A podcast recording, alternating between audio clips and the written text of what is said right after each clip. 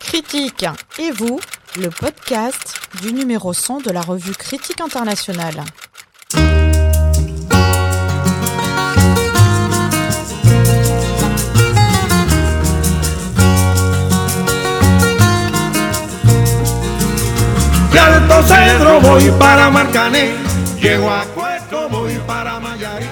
Pour fêter la parution du numéro 100 de Critique internationale, nous allons à la rencontre de ses lecteurs. Dans ce podcast, des enseignants-chercheurs, des étudiants, des acteurs de terrain nous racontent comment un article de la revue a contribué à nourrir une recherche, à les intéresser à un cours ou à interroger leur pratique professionnelle.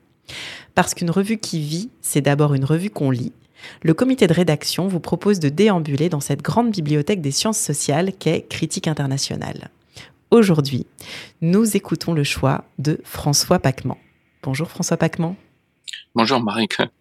François Pacman, vous êtes chargé de mission euh, Histoire et réflexion stratégique à l'Agence française de développement. Euh, vous êtes un des praticiens qu'on a le plaisir d'interviewer euh, pour ce podcast. Quel article avez-vous choisi de nous présenter? J'ai choisi de présenter l'article de Fariba Adelka, Guerre et reconstruction de l'État en Afghanistan, conflit de tradition ou conflit de développement. Alors de quoi euh, parle cet article? Et peut-être vous pourrez nous dire évidemment quelques éléments sur euh, son autrice, puisque Fariba euh, Adelha n'est pas n'importe qui, surtout en ce moment. En ce moment, effectivement, Fariba Adelha incarne tout un enjeu en termes de liberté scientifique et de liberté de la recherche. Certes, au moment où je vous parle, on dit qu'elle a été libérée, mais je ne sais pas de quelle nature est cette libération. Euh, il y a encore beaucoup de choses que nous ne savons pas sur sa liberté de chercheuse. Cet article est un article qui est intéressant par son parcours parce qu'en fait, il est emprunté à la revue internationale de politique de développement. Et en outre, il fait suite à un numéro euh, de la revue des mondes musulmans de la Méditerranée de 2013 qu'a dirigé Fariba Adelkha. Et donc, hein, on voit là euh, une pensée en mouvement.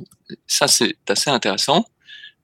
Par ailleurs, ce qui est intéressant, c'est qu'on voit les connexions de la revue euh, Critique internationale, que je suis depuis le numéro 1, avec d'autres revues.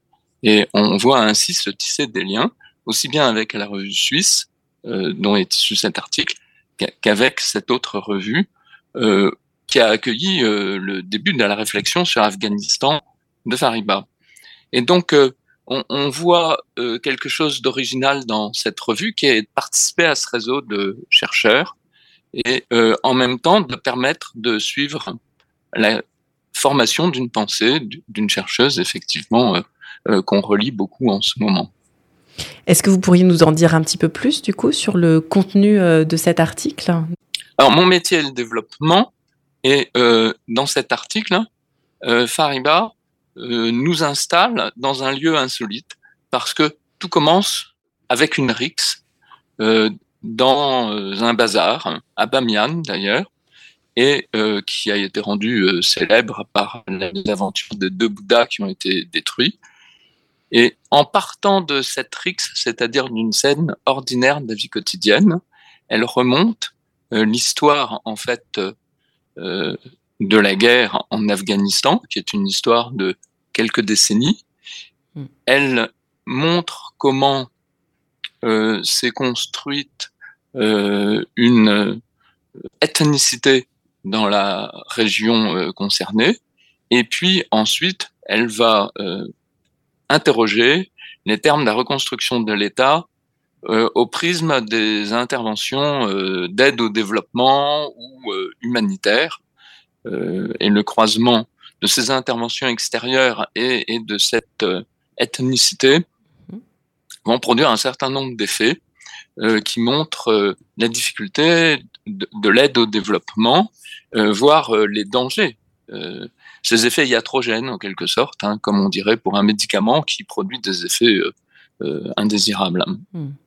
Donc pour moi, en tant que professionnel du développement, c'est une critique euh, de l'aide qui est très intéressante parce que elle nous montre bien euh, les difficultés inhérentes à l'équation de notre métier, mais en même temps, comment il faudrait concevoir notre relation avec nos interlocuteurs pour nous en dégager. Et c'est d'ailleurs un travail dans lequel nous sommes impliqués en ce moment. La question du développement, on la retrouve dans de, nombreux articles euh, et de nombreux numéros de critique internationale. Pourquoi est-ce que c'est cet article-là qui vous a marqué, euh, vous en particulier?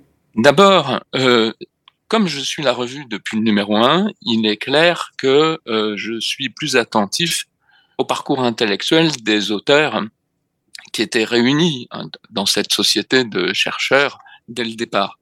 D'autre part, il y a quelque chose d'assez intéressant, c'est que euh, au moment de la création euh, de la revue, euh, la Banque mondiale s'intéressait aux conflits, par exemple, ce qui était assez nouveau dans son parcours de recherche. C'est Paul Collier, notamment, hein, qui est un économiste, qui a étudié les conflits comme quelque chose de contraire au développement.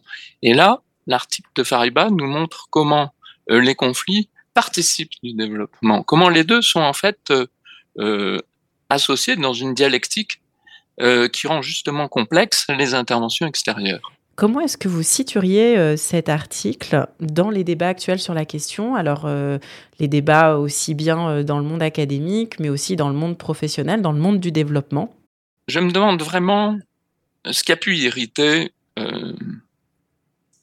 chez Fariba, dans l'œuvre de Fariba, qui, a pu justifier pour certains de la mettre en prison. Évidemment, ce qu'elle écrit nous laisse dans l'inconfort, mais c'est un inconfort euh, précieux et utile, euh, parce que les personnes avec qui nous travaillons ne nous disent pas ce genre de choses. Et euh, ce, qu'elle nous dit, ce qu'elle documente, ce qu'elle analyse avec finesse et, même un certain humour, euh, ça nous est très utile. Et donc, pour agir sur une politique publique, il faut cette liberté académique, et elle est pour moi d'autant plus précieuse que euh, souvent, nous, sommes assez euh, isolés euh, pour réfléchir à ce que nous faisons, parce que soit nous dialoguons avec des producteurs de politique publique qui sont un peu nos mandataires du côté de l'État en France, soit nous dialoguons avec des personnes qui sont intéressées par notre argent et qui donc ont tendance à pratiquer l'euphémisme et qui éventuellement partagent notre pensée. Donc, euh, par rapport à des débats académiques, ce qui me paraît intéressant, c'est que euh, c'est vrai que dans notre vie à l'Agence française de développement, on est très sensible à ce qu'écrivent les autres bailleurs de fonds, à, une certaine littérature grise, et euh, des textes comme celui-ci permettent de regarder là où nous ne voyons pas, permettent d'entendre des personnes que nous ne pouvons pas écouter. il faut se représenter le travail de terrain remarquable qu'a dû faire Fariba euh, pour nous dire, pour pouvoir nous dire tout cela. Donc pour moi, en tant que praticien, euh, elle est au cœur de toute une recherche que nous avons à l'Agence française de développement actuellement de, de développer les interdisciplinarités, de, d'approfondir notre mise en perspective historique des réalités que nous approchons. Vous avez dit euh, qu'elle disait des choses qui pouvaient paraître euh, inconfortables est-ce qu'en quelques mots, vous pourriez euh, nous dire ce qu'il peut y avoir d'inconfortable quand on est éventuellement un, praticien du développement et qu'on lit ce texte de Fariba Adelha? Eh bien, c'est sidérant tout ce qui a pu nous échapper de situations. Je, je n'ai pas été impliqué dans les affaires en Afghanistan et les implications de l'AFD en Afghanistan ont été en fait relativement simples et j'espère nous ont mis à l'abri de ce type de malentendus.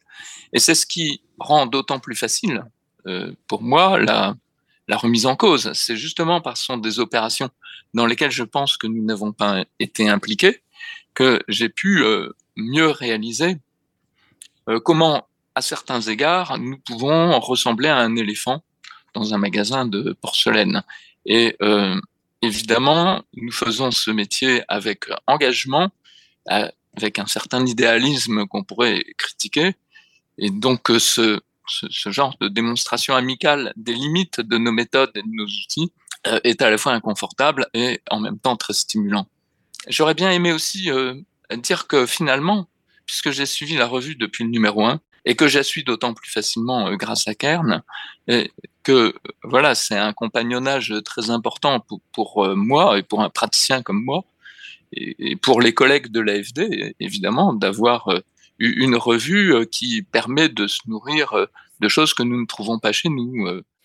Eh bien, merci beaucoup François Pacman d'avoir participé euh, à cet épisode du podcast Critique et vous, le podcast du numéro 100 de la revue Critique internationale. On rappelle le titre que vous avez sorti de la bibliothèque. Il s'agit de l'article de Fariba Adelha, Guerre et reconstruction de l'État en Afghanistan, conflit de tradition ou conflit de développement. Il est paru dans le numéro 90 de la revue Critique internationale en 2021, dans le numéro spécial qui a été consacré aux travaux de Fariba Adelha qui s'intitule écrit d'avant-prison pour la libération de Fariba Adelha. On souhaite donc à tous les auditeurs et à toutes les auditrices une bonne écoute et surtout une bonne lecture future. À bientôt.